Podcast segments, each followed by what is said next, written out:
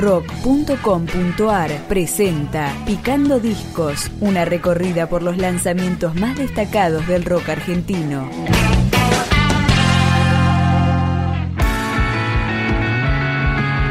Oscura Sala de la Visión es el quinto trabajo discográfico del trío porteño Mujercitas Terror, que acá empezamos a picar. Estatua. Pasó detrás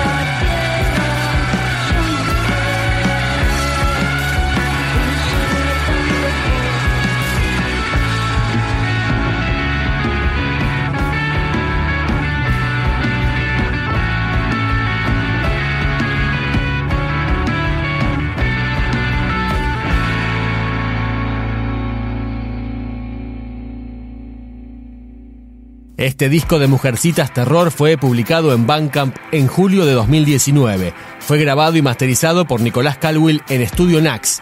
Acá suena Fuera de Moda.